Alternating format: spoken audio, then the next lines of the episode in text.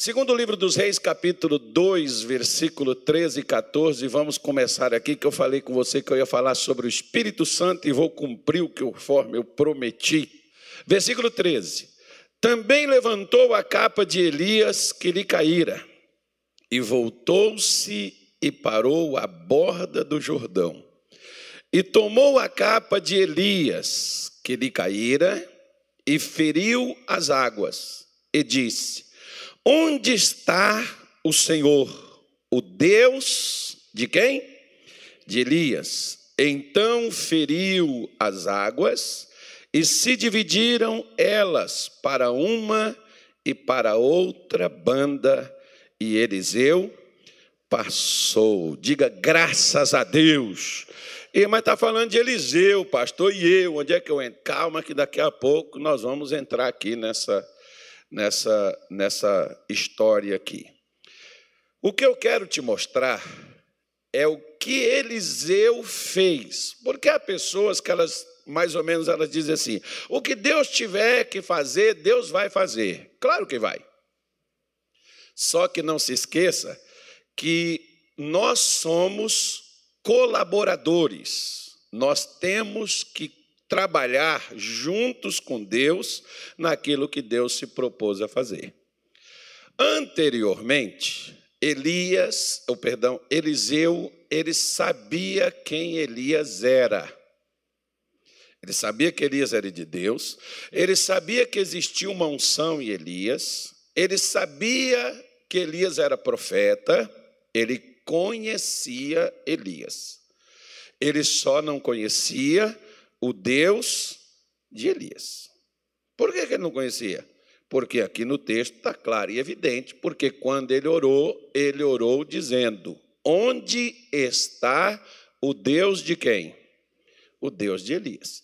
Então, se ele conhecesse, a oração deveria ser feita dessa forma: Onde está o meu Deus?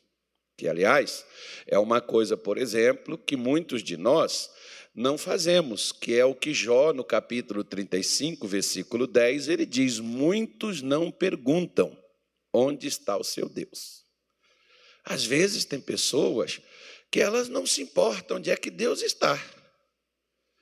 Porque onde Deus estiver, segundo diz as Escrituras, aonde está o Espírito de Deus, aí há liberdade. Não só a liberdade de ficar livre de demônios, não, irmão.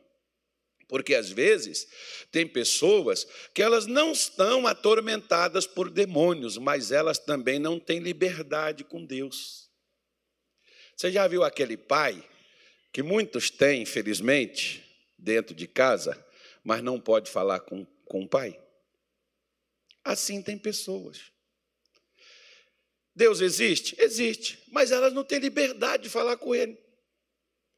Por quê? Alguns pais, o filho pode dizer assim, ah, porque meu pai ele é muito fechado, meu pai ele não se abre. E por que, você não ajuda ele a se abrir? Eu, por exemplo, quem me ensinou a ser pai? Eu não era. Quem me ensinou a ser pai foram os meus filhos. Foram eles que me ensinaram a ser pai. Eles que vinham comigo, eles que conversavam. Eu não preciso ensinar Deus a ser pai, mas eu tenho que me aproximar dele para que eu aprenda a ser o filho que ele necessita que eu seja. Porque assim como os meus filhos falavam comigo e eu falava com eles, eu, eu, eles mostravam para mim o pai que eles esperavam e eu mostrava para eles o filho que eu queria. Porque onde não há diálogo, também não haverá entendimento. É por isso que muitos casais, por exemplo, eles se separam. Porque não tem mais conversa, não tem mais diálogo, não se falam mais. E nem se falam mais e nem se falam a mesma língua. Às vezes se falam, mas é agressividade. Às vezes se falam, mas é briga, é ofensas e outras coisas mais. Mas, quando nós, por exemplo, conversamos e temos um diálogo, quanto mais você conversa, quanto mais você interage com uma pessoa, mais você vai conhecê-la.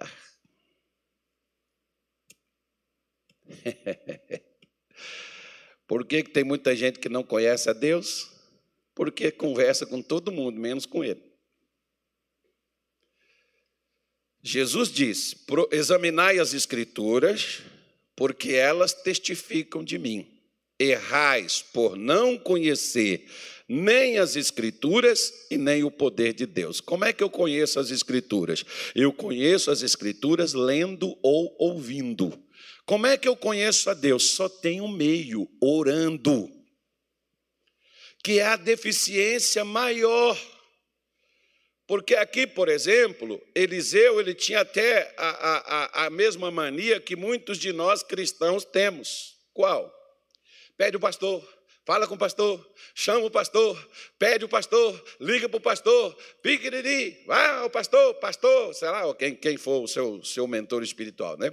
Liga, pede para ele, pede ajuda para a irmã, pede ajuda para o fulano. Você pede para todo mundo, mas você mesmo não pede para Deus. Deus quer que você não veja ele como Deus do seu pastor, como Deus da sua mãe, como Deus do seu pai, como Deus do seu filho, como Deus da sua igreja, mas você veja ele como seu Deus. Por exemplo, ele apresentou-se para Isaac e diz assim: Eu sou Deus de Abraão, teu pai. Agora ele se apresenta para Jacó e diz assim: Eu sou o Deus de Abraão e de Isaac, o teu pai. Depois ele se apresenta para Moisés e diz assim: Eu sou o Deus de Abraão, de Isaac e Jacó. E depois ele se torna o Deus de quem? De toda a nação de Israel. E depois ele se torna o Deus de quem? De toda a terra. ele vai abrindo. Né? Por quê? Porque se você conhece a Ele como seu Deus, você não tem um amuleto, o amuleto da sorte. Né? Você tem uma convicção. Você sabe o que o seu Deus pode.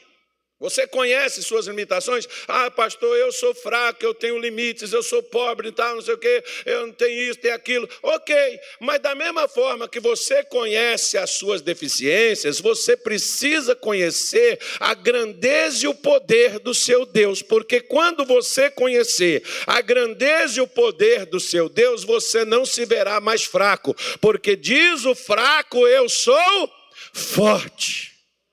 Você pode se ver fraco? Pode, mas você tem um Deus que é forte. Você tem um Deus que é poderoso. Quando você conhece a Ele, você sabe que Ele é seu. Ele não é só de Abraão, ele não é só de Isaac, ele não é só de Jacó, ele não é só de Israel, ele não é só da, da igreja, do pastor, ele é o meu Deus também. A, a, a, minha, a, minha, a minha aproximação dele, a minha comunhão com ele, me mostra e me dá uma realidade que é a sua presença na minha vida. Porque existem coisas, meu irmão, que Deus quer fazer de você e de nós, de qualquer um. Por exemplo, Teve uma vez que eu estava numa luta, numa batalha, numa coisa assim, sabe, que aqui, igual a minha irmã falou ali, ó, que o doutor falou. Ó, eu vou fazer, mas não tem jeito. É bom quando a gente chega nessas coisas assim. Bom não é não.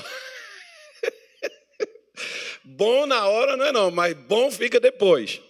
Né? E eu me lembro, por exemplo, que uma das palavras que Deus me deu, que está lá na primeira carta aos Coríntios, no capítulo 6, versículo de número 19, ele diz assim: ó, ou não sabeis vós que o vosso corpo é templo do Espírito Santo que habita em vós, proveniente de Deus, e que não sois de vós mesmos? Fostes comprados por bom preço, glorificai, pois, a Deus no vosso corpo e no vosso espírito, os quais pertencem a quem? De quem é o meu corpo? De quem é o meu espírito, que é a minha vida? É de quem? É de quem? Ok. Aí o que eu disse para Deus? O Senhor vai deixar destruir? É seu. Porque se eu ver alguém tentando fazer uma maldade, tentando destruir um filho meu, ah, irmão, não vai ficar assim não. Eu vou, eu vou defender meu filho.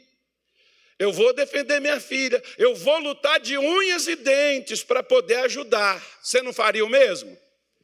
E você acha que Deus também é covarde?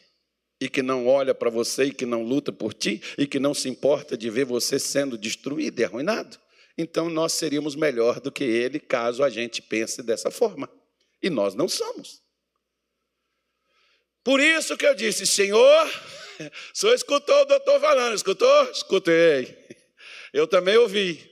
Porque se eu ouvi e o Senhor está aqui, eu sou o seu templo. O Senhor vai destruir o seu templo, porque esse local aqui é o local que nós nos reunimos. Chega aqui o pessoal no trator, pá carregadeira. Chega aqui com as marretas para destruir o nosso lugar aqui. Você vai sair correndo e não vai lutar para preservar aqui? Não, deixa derrubar, que isso aí não é nada não. Claro que você não vai fazer, irmão.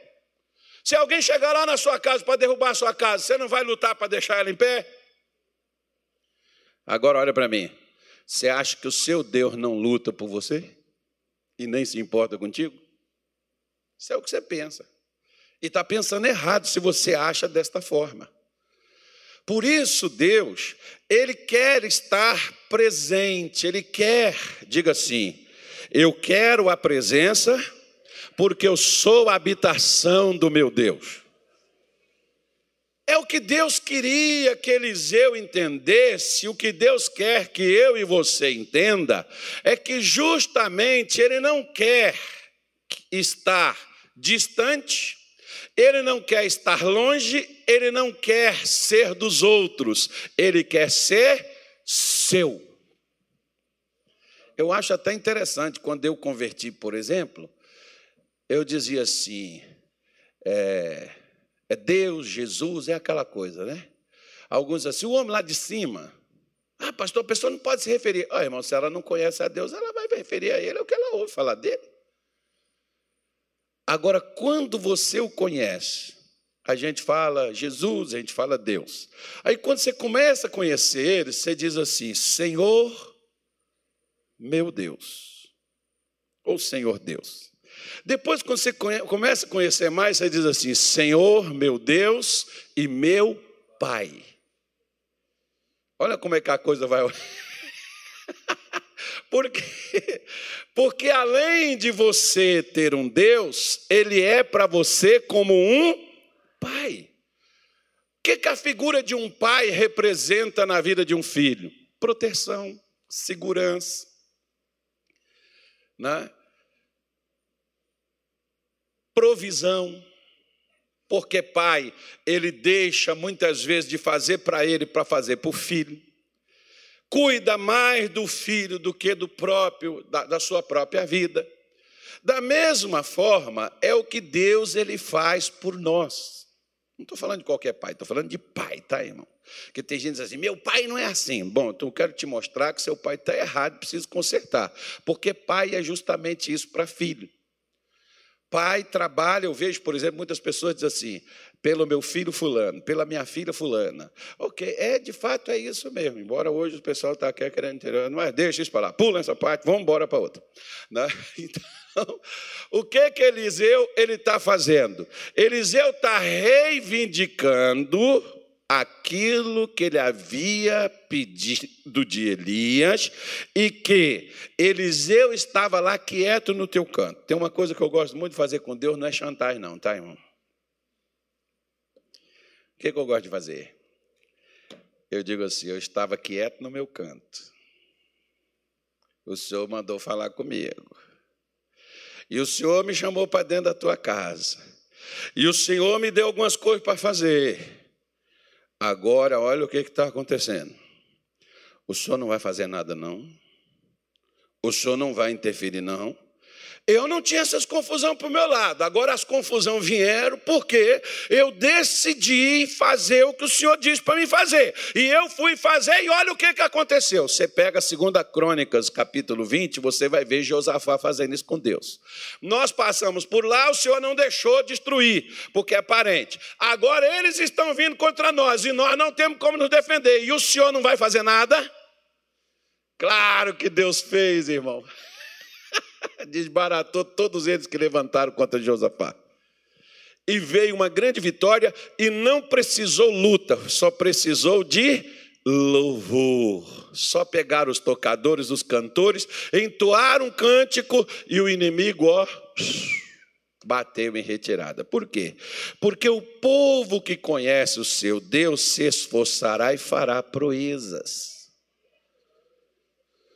Quando você sabe que você tem um Deus, você não tem, você não tem que ter uma religião. Qual é a sua religião? Não tem religião, filho. Não sou religioso. Eu sou crente. Eu creio num Deus todo-poderoso, Criador dos céus e da terra. Né? Eu não tenho uma religião, eu não sou da igreja A, igreja, igreja, só tem uma igreja. Qual é a igreja que existe? Qual é a igreja verdadeira? A igreja que Jesus comprou com seu sangue. É dessa que eu faço parte. Agora, eu congrego, eu congrego, eu ouço, eu aprendo, eu sirvo lá na igreja, na rua 3 de junho, 1033, a melhor igreja de Cuiabá. Digam graças a Deus, é a melhor porque é a nossa. A dos outros é melhor para eles, é por isso que eles estão para lá. Mas a melhor para mim, a melhor para você é onde nós estamos, amém, gente? E, e, e, e ó, e contente, e não tem melhor não. É brincadeira. Os irmãos já vão ficar magoados comigo. Os irmãos do outro canto. Não, fica magoado. Não, nós somos tudo de Deus. Não adianta brigar. Crente não briga, irmão. Crente se diverte. Então, o que, que Eliseu estava fazendo? Eliseu ele tinha pedido para Elias, lá no capítulo 2, abra aí na tua Bíblia, no mesmo onde a gente estava, é, no segundo livro dos Reis, capítulo 2. Eliseu tinha pedido para Elias justamente isso, ao versículo de número 9 diz assim: Sucedeu, pois, que havendo eles passado, Elias disse a Eliseu: O que, que Elias disse para ele? Pede-me o que queres que te faça. Nossa, olha para cá. Você já pensou Jesus chegar para você hoje e falar assim: Pede o que, você quer que eu faça agora? O que, você faria? O que você pediria? Se você pedir um carro, ele não vai durar a vida toda. Ele acaba. Se você pedir uma casa, ela pode cair. Se você pedir uma cura de um órgão seu, outro órgão seu pode ser danificado. Se você pedir dinheiro, ele pode acabar. Se você pedir um marido, ele pode morrer. Amarrado, pastor. Ué, mas não acontece isso? Tem quantas viúvas aqui? Levante a mão. Viúva. Ou que já ficou. Talvez hoje você não está mais, mas você já foi viúva. Né? Pode a mesma coisa, pode ser uma mulher. Você pode pedir uma mulher, ela pode morrer. Né? E você fica sem de novo. Porque tem pessoas que dizem assim: meu filho é a razão da minha existência. Quantos aqui, alguém aqui já perdeu filho? É, é doído, né? Papai enterrar filho, meu irmão, não é uma coisa fácil. Você já perdeu? Pois é, você pode perder. Você pode, você tinha pai, você pode ter perdido teu pai. Por exemplo, o meu 2010, ele foi embora. Né? Agora, veja bem uma coisa. O que que Eliseu pediu para Elias? O que, que ele pediu? Peço-te que haja porção dobrada de teu espírito sobre mim. Vira para o teu vizinho e fala assim: será que Deus está ouvindo essas orações hoje? Ô, ô, ô, ô filho da Neuza, é, eu esqueci o nome, é o Ala. É o filho, é o filho ele atende também como filho da Neuza. Aqui no Cuiabá é assim, irmão. O Agnaldo, o Anilton, Antonilton, é, tudo, é, tudo atende. Ele, hoje eu nem vi ele, ele até sumiu, desapareceu. Não sei, deve ter sido arrebatado, não sei para onde que ele foi, mas deve estar bem. Ele está bem, Luísa? Aí a Luísa falou que está bem, tá bom. Então, a Luísa é a esposa dele, né? Casou, está feliz da vida, irmão, não precisa mais nada. Aí. Aqui é assim. Coloca na NVI, por favor. Ele já até pôs, ó. Ele estava aqui sexta-feira. Ele diz assim: ó, faze de mim o principal herdeiro de teu espírito profético. Em outras palavras, o que que Eliseu queria? Ele queria o espírito que estava em Elias. Ele queria daquela habilidade, ele queria daquela capacidade, ele queria daquela unção, ele queria daquilo que Elias carregava. E ele está dizendo: Olha, eu quero que você, como herança, deixe para mim no testamento. Carruagens? Não. Cavalos? Também não. Ouro? Também não. Fazendas? Também não. O que é que você quer, Eliseu? Eu quero a unção do teu espírito, eu quero o dobro do que você tem. Gente do céu, Deus está torcendo para ouvir essas orações. Queria tanto, e eu vou te dar uma daqui a pouco para você, eu vou te mostrar, porque ah, mas aí está falando de Elias, tá bom, daqui a pouco não vamos falar de Jesus. Né? Porque é o que Deus mais precisa, porque o que Deus recebe de pedido é só assim: minha casa, minha dívida, minha vida. Né? Eu preciso casar, eu preciso de dinheiro, eu preciso pagar as contas, eu preciso do telefone, eu preciso do carro, eu preciso da prestação desse mês, eu preciso de marido, eu preciso de filho, eu preciso de mãe, eu preciso de pai. E aí você tem todas essas coisas, daqui a pouco você está todo enrolado com tudo aquilo que você tem e não consegue ser feliz. Porque às vezes tem aquelas pessoas que a gente diz assim, gente, o fulano chora de barriga cheia, está reclamando de barriga cheia. O, oh, ele tem tudo. Tem não, irmão. Ele tem tudo que no mundo alguém pode conseguir. Mas ele não tem uma coisa que só em Cristo você consegue. O que? O Espírito de Deus. Você pode ter marido, você pode ter mulher, você pode ter filho, você pode ter casa, você pode ter pai, você pode ter mãe, você pode ter irmão, você pode ter uma família linda, maravilhosa. Mas se você não tiver o Espírito Santo, talvez até você mesmo estrague tudo lindo e maravilhoso que você tem, como muitos têm feito. Por quê? Porque quem não tem o Espírito Santo tem qualquer outro espírito qualquer.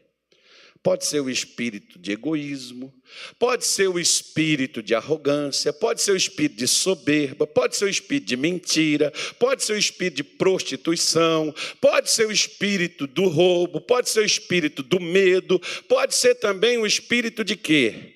A Bíblia fala de uma mulher que ela tinha um espírito de quê? Lucas 13. Qual, qual o espírito que aquela mulher tinha?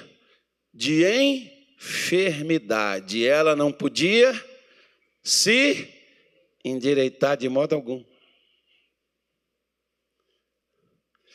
Ô pastor, o senhor quer dizer que se uma pessoa tiver o Espírito Santo, ela não terá problema nenhum? Não, eu quero dizer para você que Eliseu, por exemplo, como Elias, eles tinham o Espírito Santo, mas ele chegou lá diante do Jordão e as águas estavam atrapalhando passar. E ele não tinha barco, não tinha uma canoa, não tinha um motorzinho, não tinha um esqui, não tinha nada. E eles eram meio enjoados e não queriam nadar. Ou não sabia? Eles queriam passar caminhando. Então o que, que eles fizeram? Usaram o que tinha, porque Deus interfere na natureza, Deus interfere no céu, Deus interfere no mundo, por causa de um crente porque a oração de um justo pode muito nos seus efeitos. Então, esses homens tinham adversidades, mas com o espírito que estava sobre eles, eles superavam as adversidades que tinham. Essa é a diferença de quem tem e quem não tem, porque quem não tem, quando a dificuldade atravessa, você não tem como passar. Agora, quem tem o Espírito Santo, invoca o poder de Deus e a dificuldade desaparece. É o que aquela mulher ali conseguiu. O que é improvável acontece. Por quê? Porque o Espírito Santo está lá. O Espírito Santo, se ela não tivesse com Deus, se Deus não estivesse com ela e ela com Deus, ela teria enterrado seu filho. Ela trouxe o filho para mostrar para todos nós aqui o que que Deus fez. Porque Deus estava ali. Aonde está o Deus de Elias? Aonde está o Deus de Jesus que curava, libertava os cativos? Onde está o Deus de Jesus que rendia, prosperava, aumentava pão? Aonde é que está o Deus da paz? Aonde é que está o Deus do perdão, o Deus da misericórdia? Onde está o Deus da salvação? Parece que ele voltou para o céu, fechou o céu e largou a gente aqui na terra para morrer à míngua. Não, meu querido. Ele prometeu que não nos deixaria só, mas enviaria o seu Espírito para que estivesse conosco todos os dias. E eu quero dizer para você uma coisa. Saindo de Elias um pouco e indo aqui para Jesus para inserir a gente. Por quê? Porque lá em Atos, no capítulo de número 10, versículo de número 38, a, o apóstolo, o apóstolo, é, oh Jesus, estou igual a minha mãe agora. Ai, fala o nome dos filhos todos para chegar em quem é o filho. É. O apóstolo Lucas, ele falou assim: olha, é que é apóstolo demais, né? Ele disse assim: como Deus ungiu a Jesus de Nazaré. Com o que, que Deus ungiu ele? Com o Espírito Santo e virtude, que é poder, o qual andou fazendo bem e curando a todos os oprimidos do diabo. Por quê? Por que, que ele fazia isso? Por que, que ele fez o bem? Por que, que ele curava? Por que, que ele libertava as pessoas das garras do diabo? Porque Deus era com ele. Diga assim: Senhor, assim como o Senhor ungiu a Jesus, o Senhor também precisa me ungir hoje. Eu quero assunção hoje. Você não vai fazer o bem, irmão, se o Espírito Santo não estiver na sua vida. Você não consegue se ajudar, você não consegue ajudar ninguém. Se o Espírito Santo, a presença de Deus com você, é o Espírito Santo gerando vida dentro de você. Por isso que hoje nas igrejas, por exemplo, se falam tão pouco. Você vê que às vezes, como nós começamos esta mensagem aqui falando no domingo passado, qual foi que Paulo, qual foi a pergunta que Paulo fez para a igreja de Éfeso? Recebestes, pois, o Espírito Santo quando creste? Não, mas nós já demos o dízimo. Cenário para a gente dizimar. Falaram para a gente para não roubar Deus. a preocupação é roubar Deus, né? Oh, mas eu tenho minha casa. Minha casa própria, eu consegui. Não, mas olha, eu, eu consegui minha cura, eu estou curado. Consegui receber uma oração forte, um descarrego assim, tirou toda a energia ruim da minha vida, um negócio ruim que eu tinha. Irmão, tudo isso é muito bom, mas não resolve. Por quê? Porque você continua só. Sabe que às vezes nós somos como um saco furado, tudo que põe dentro some. Você já pensou se tudo que você recebeu na igreja estivesse dentro da tua vida? Que nós recebemos? Porque o mesmo passo que a gente recebe, a gente também perde. E por que, que a gente perde se Deus deu para a gente? Deus não tira o que ele, que ele te dá.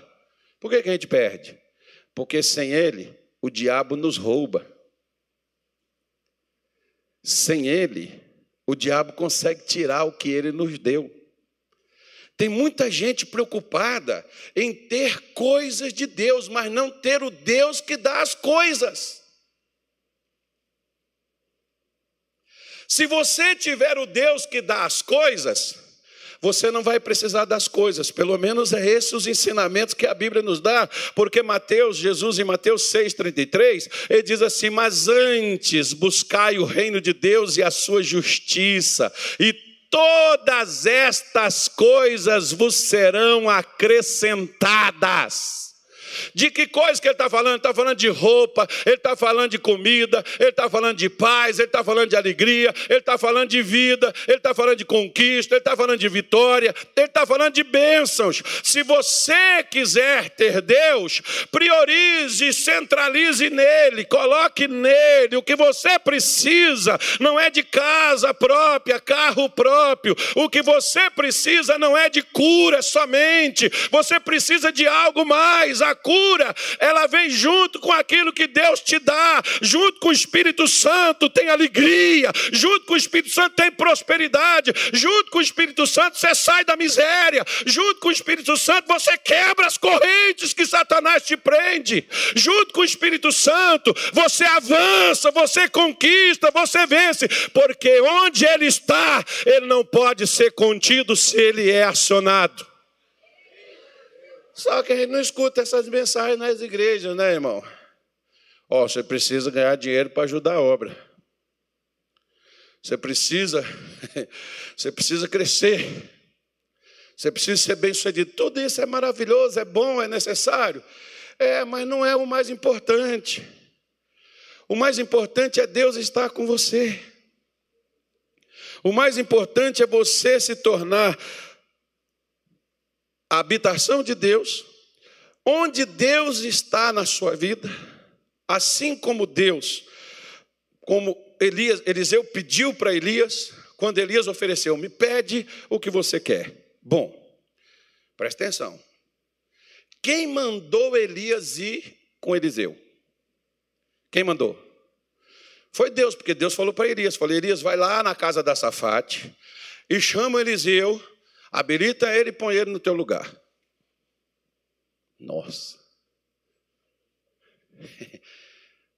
Eliseu chega lá, e quando ele chega lá, Elias chega lá, e quando ele chega lá, o que, que Eliseu estava fazendo? Ele estava deitado na rede, tomando um tereré. Ele estava assistindo jogo do Flamengo. Tem jogo do Flamengo hoje?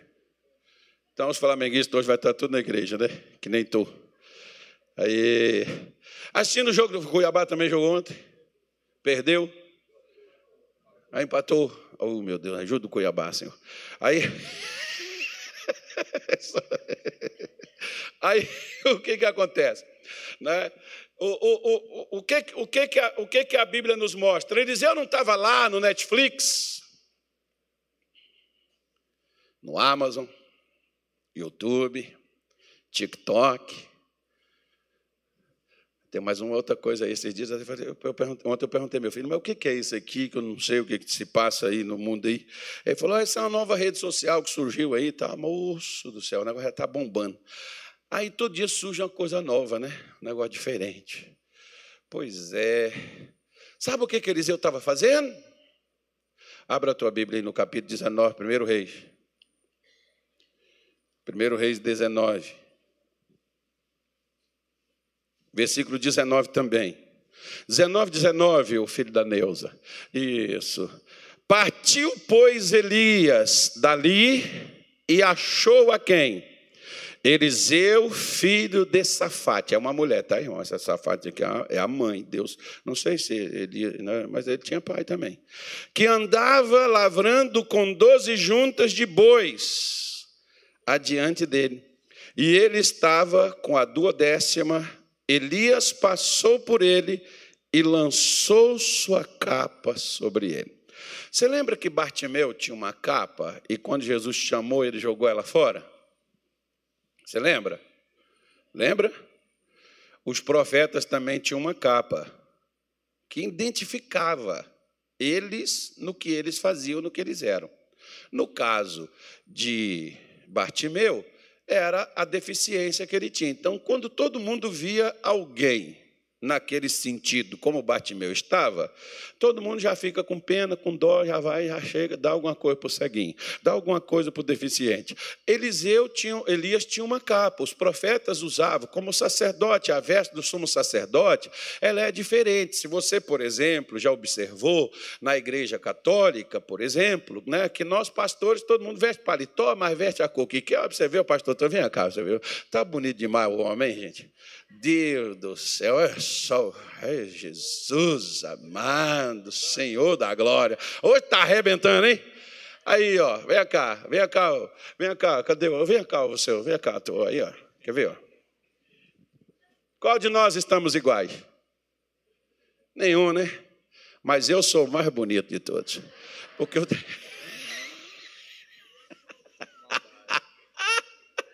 A autoestima tem que estar elevada, irmão. Eu não sou feio assim, né? eu não sou feio dessa maneira. Não, você veste, todos estão vestidos, né? a gente está de terno, mas cada um com uma roupa diferente. Agora, você já viu o Papa? Ele tem uma roupa de quando ele vai para o ofício, ela é posta. Já viu os cardeais? Já viu os bispos? Eles não vestem como os padres. Já viu o padre? Ele tem, ele está normal, para estar tá aqui, ó, ele pode estar tá lá. Eu, eu, eu, me lembro de um padre que foi fazer um casamento lá na, na, na fazenda, onde a gente morava, e, e, e, na hora do casamento o padre né, chegou lá, calça jeans, tal, normal. Aí na hora do casamento, o que ele fez? Pegou a roupa, vestiu, pôs, até por cima da que ele estava. Fez o casamento, terminou o casamento, ele tirou toda aquela roupa, dobrou tudo, guardou dentro da bolsa e entrou no forró, dançando com a galera. Eita! Toma caipirinha, um negocinho, pão, para dentro. Eu estou falando mal do padre? Não, estou falando, falando o que aconteceu. Ah, a fé é dele. Nós temos a nossa, cada um na sua. Então, assim, o profeta tinha algo que o identificava como um profeta. Só que o que identifica o profeta não é o que está fora da vida dele. Eu não sou pastor porque eu coloco gravata e paletó. Um dia, por exemplo, um camarada entrou no avião, foi fazer um voo distante internacional, e aí chegava o carro, a moça chegou, um café. Aí ele pegava.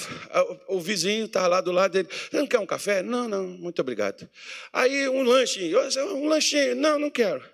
Aí foi, né, e o cara era pastor, né? O cara que estava oferecendo.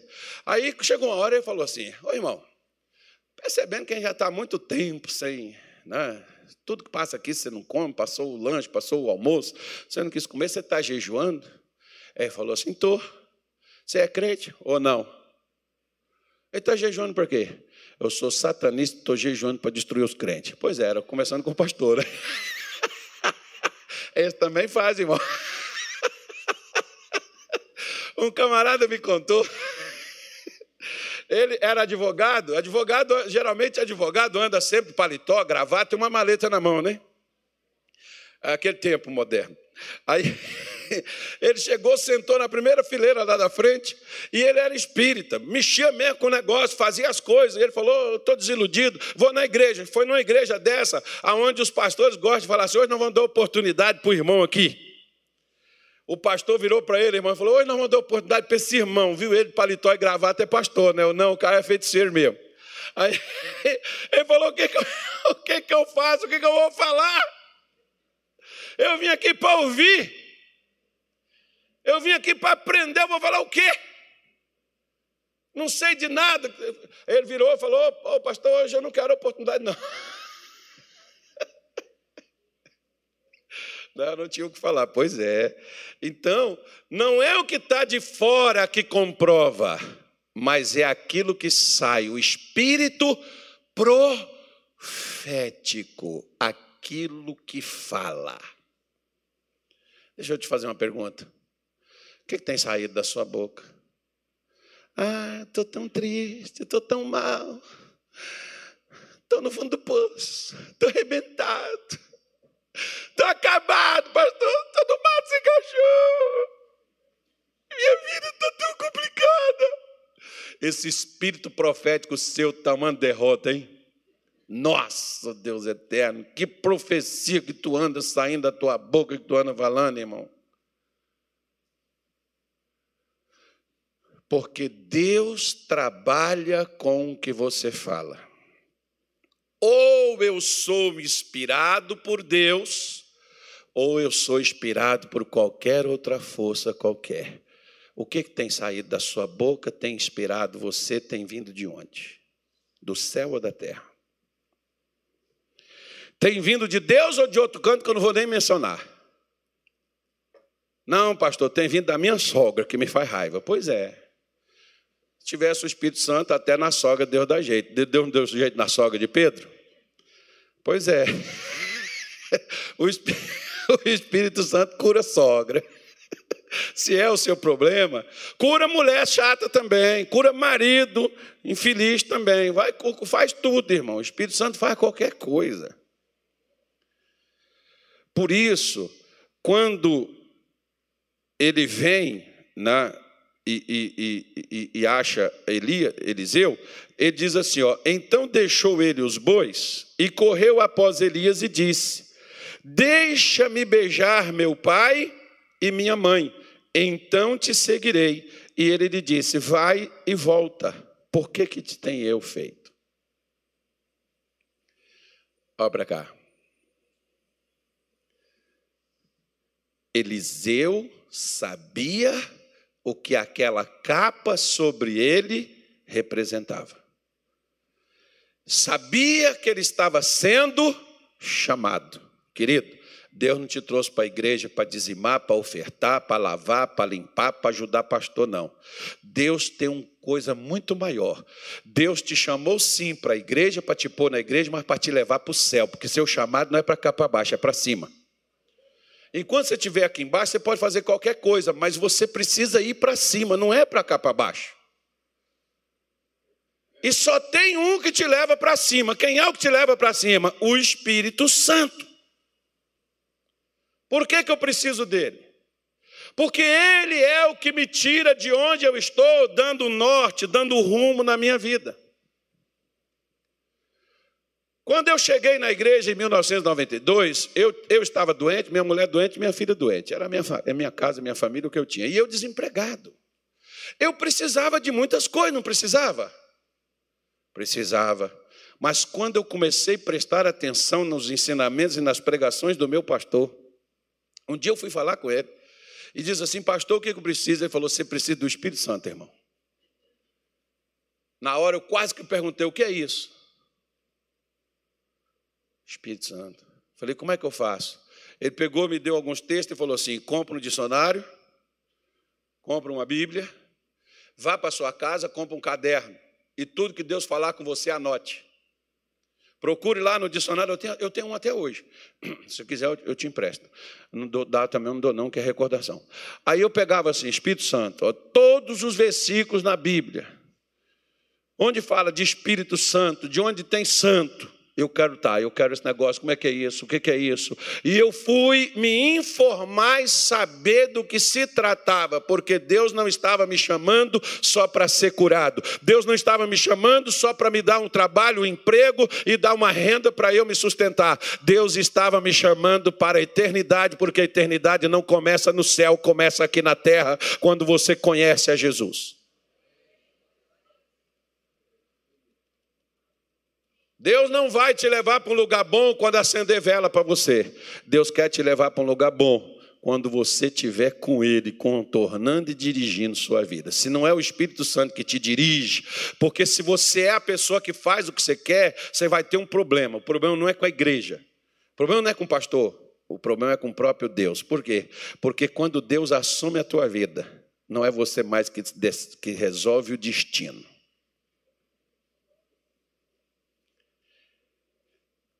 Que, que Jesus disse para Nicodemos? O vento sopra onde quer e você não sabe para onde o vento vai. Assim é aquele que é nascido do Espírito. Agora eu te coloquei numa boa, hein? Por quê? Ah, mas eu não quero ir, seu pastor. E o Espírito Santo diz: Eu também não quero você. Por quê? Porque você não está aqui pelo que você quer, você está aqui pelo que Ele tem para te dar. Você sabe por que, que Deus muitas vezes não te dá o que você pede? Eu vou responder alguém aqui. Não sei quem é, não, mas me vem no coração de falar. E eu gosto de deixar Deus me usar, porque se Deus não me usar, o culto é inútil. Você não veio aqui para me escutar? Você tem muitas pessoas muito mais qualificadas para ouvir do que eu. Você veio aqui para ouvir a Deus. Então, deixa eu te dar uma resposta. Você sabe por que, que Deus não te dá o que você está pedindo? E você tem gente aqui que está pedindo há muito tempo algo para Deus. Você sabe por que, que Deus não te dá, filho? Como Deus não me curou, eu fiquei oito meses passando fome, necessidade dentro da igreja. Ele não me deu emprego, porque era o que eu pedi, era o que eu queria. Sabe por que Deus não te dá o que você pede? Porque o que você pede não resolve tua vida. Deus te dá o que você precisa. Por que, que Deus queria me dar o Espírito Santo? Porque o Espírito Santo é o que abre os caminhos, é o que endireita a vida, é o que cura, é o que liberta, é o que faz fazer o bem. Porque uma das perguntas de Deus para mim, quando eu questionei a Ele por que, que Ele não me curava, Ele me disse: para quê? Para fazer com mais determinação e força o que você sempre fez. Para que, que eu vou te curar, Carlos?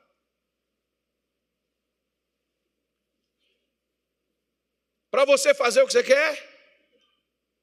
Certamente o que eu estava fazendo não era bom, né, irmão? Você vê que Eliseu chega aqui e diz: Olha, deixa eu beijar meu pai, beijar minha mãe. Elias diz para ele: diz assim, Vai, o que, que eu te fiz? Em outras palavras, sabe o que, que Elias estava falando? Não sou eu que estou te chamando, garoto. Quem te chamou precisa de você agora, não é depois, não. Jesus não está te chamando para depois que você casar, talvez nem casamento vai existir. Jesus não está te chamando depois da sua formação na faculdade, talvez você nem se forme.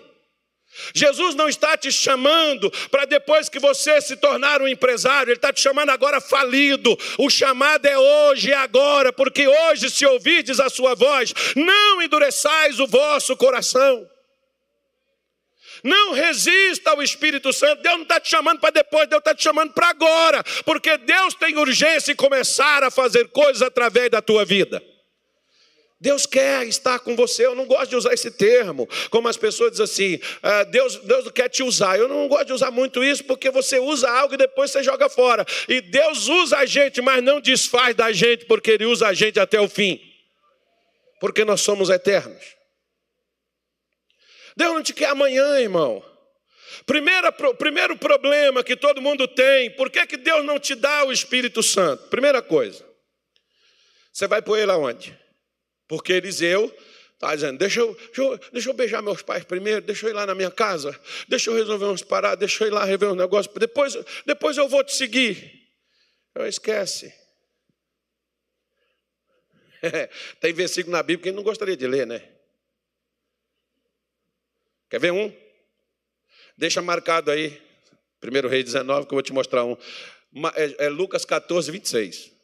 Coloca aí na tela, por favor. Eu não vou, eu vou nem abrir minha Bíblia, vou confiar em você, filho da Neuza.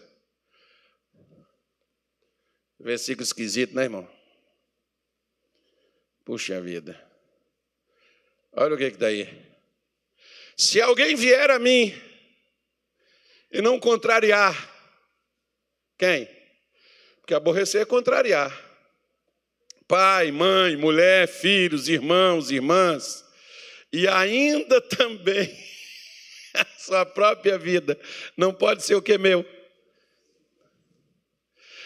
Tem coisa que me dá vontade de fazer, e sabe por que, que eu não faço? Porque eu sou crente. Se eu fizer, vai contra Deus. Então, Deus, eu estou com vontade de não faça, segura a vontade que vai passar mas não faz, por quê? Porque você é meu. Por exemplo, Jesus não tinha fome lá no deserto? Satanás não chegou dizendo assim: oh, você tem condição, manda essas pedras transformar em pão, que teu pai largou você.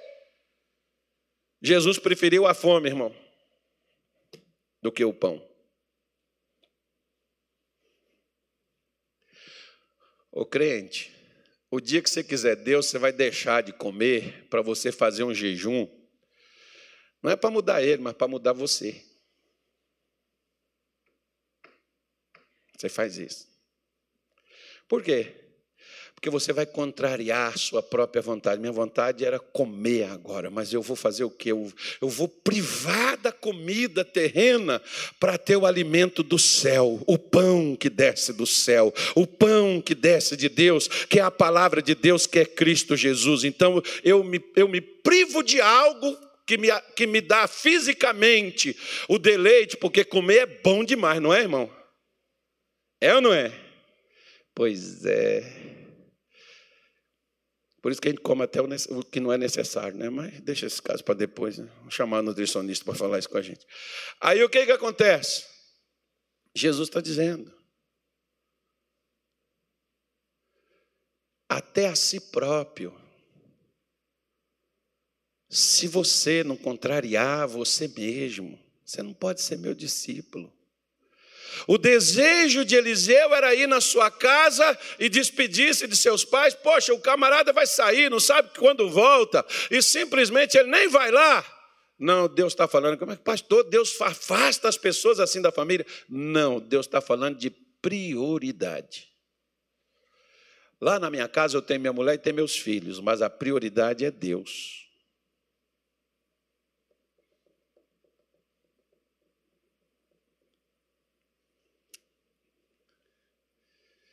Me lembro do meu pai, todas as vezes que eu ia visitá-lo. Quando eu chegava lá, eu geralmente ficava uma semana. Quando eu chegava lá, eu ia ver, ver ele e eu passava o tempo com ele, o dia conversando com ele. E quando eu ia embora, ele dizia assim: Já vai embora, meu filho. É, pai, vou lá. Vai, meu filho, vai cuidar da igreja, cuidar do povo que Deus lhe deu. Deus está com a gente, vai cuidar da gente, vai lá. Meu pai queria que eu ficasse mais dias? Queria. Mas ele também não queria que eu deixasse de fazer o que Deus me chamou para fazer. Porque o que Deus me chamou para fazer era mais importante do que estar somente ali em visitas. Ou eu morava com eles, ou eu só ia lá visitar. Eu era uma visita. Você já viu que tem pessoas que elas priorizam a diversão. Festas. Quantos não vieram hoje porque ontem foi numa festa e ficou até tarde, perdeu a hora hoje? Por quê? Porque a sua prioridade é se divertir. Por quê? Porque quem faz isso não tem a primeira coisa que me impede de ter o Espírito Santo: compromisso. Com quem? Com Deus. Compromisso. Quem aqui é casado?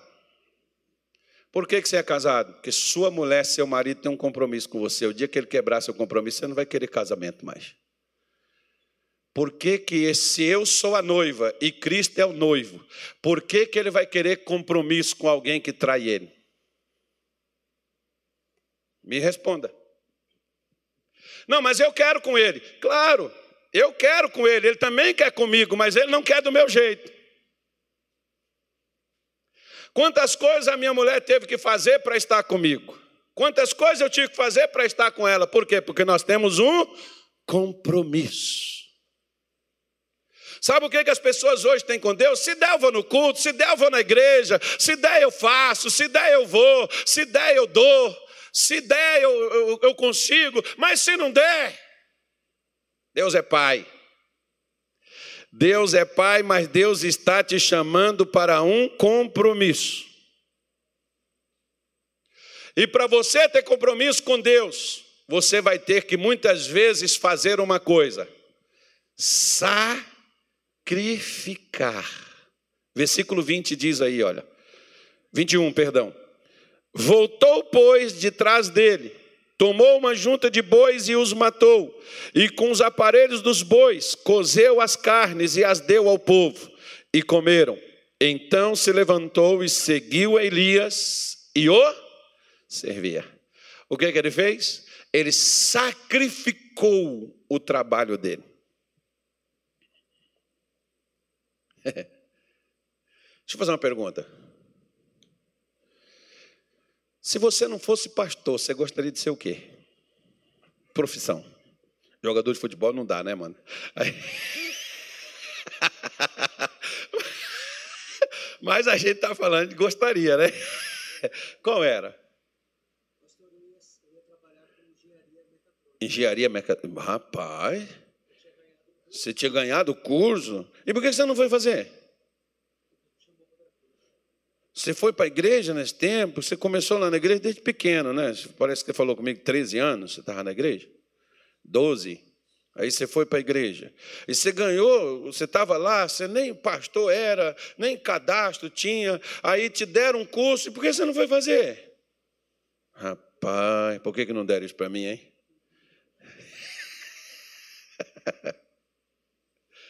e tu? É, tu queria ser o que quando crescer? Mexer com TI, que é o que tu mexe hoje, né? Eu trabalhava, por exemplo, era um operário, mas eu tinha um desejo. Eu queria fazer engenharia elétrica. Eu era eletricista, por isso fazia jus, né, irmão? Você anexa o que você gosta de fazer com aquilo que você vai fazer na vida. Tem gente que diz assim: eu não gosto de direito, mas está na faculdade. Você está fazendo o que aí? eu não gosto, então não faça, caramba. Vai fazer o que tu gosta, o que, é que tu gosta? Ah, eu não gosto de nada, então vai dormir. Né? Quando você faz o que você gosta, você faz melhor e você faz com mais disposição. Por que, que eu queria ser engenheiro elétrico? Eu já era eletricista. Quando Deus me chamou, eu sacrifiquei na época, depois, né, até os pastores passaram a fazer faculdade, aquela coisa. Eu não fiz porque não quis. Mas, na época, eu deixei o que eu queria taquei fogo, queimei tudo para poder fazer algo para os outros. Por quê, meu irmão? Uma das coisas que o Espírito Santo tira de você chama-se egoísmo.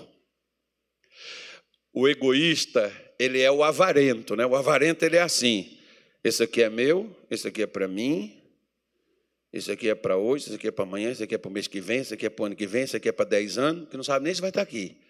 Mas ele trabalha tudo centrado nele. Quando você tem o Espírito Santo, você já não olha mais para você, muitas vezes você nem se importa mais contigo, você passa a olhar para os outros, porque o que, que Eliseu fez? Ele pegou os bois, matou e deu para o povo comer.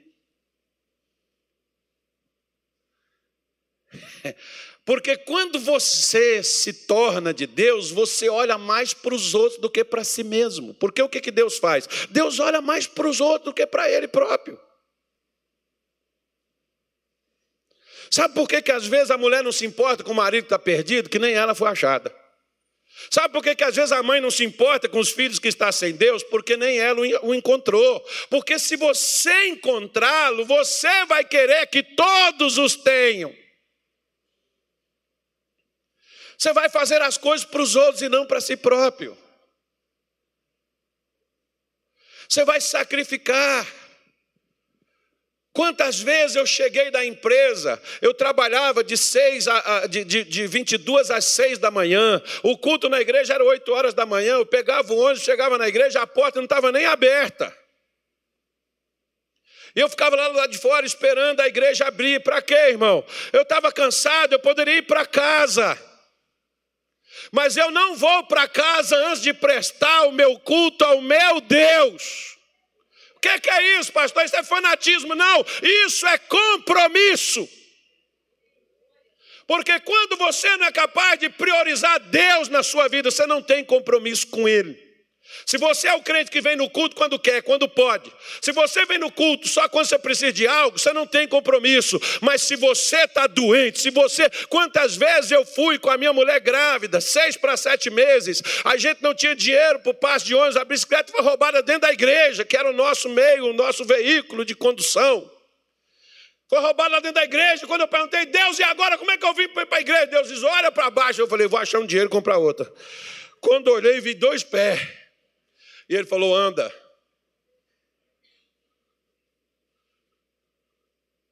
Hoje, quando Deus me dá um carro, os outros ficam assim: ó, será que foi minha?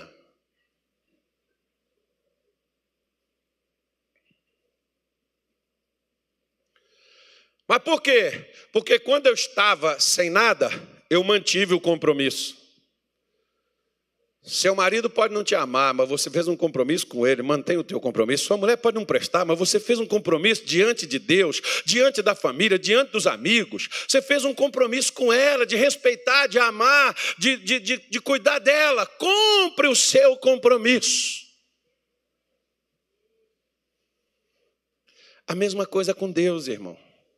Até hoje, o que o meu pastor disse assim, Carlos, você promete diante de Deus seguir a Jesus como seu único suficiente Salvador. Você promete seguir os ensinamentos que você já recebeu e aqueles que Deus vier te dar. Você promete ser fiel a Jesus até os últimos último dia de sua vida. Eu disse sim. Ele disse então eu te batizo para a remissão dos pecados para que você receba o dom da vida eterna. E eu desci nas águas com aquelas palavras que até hoje nunca saiu daqui, ó e nem daqui. Por quê? Porque eu tenho um compromisso com Deus, não é com a igreja. O meu culto é para Deus, não é para a igreja, não é para o pastor. O culto é para aquele que me salvou, que perdoou meus pecados. Eu tenho um compromisso, não é com o ministério, eu tenho um compromisso, é com o céu. O missionário muitas vezes, irmão, fala pouco comigo, não, me, não, não, não, não fica me ligando, me cobrando nada.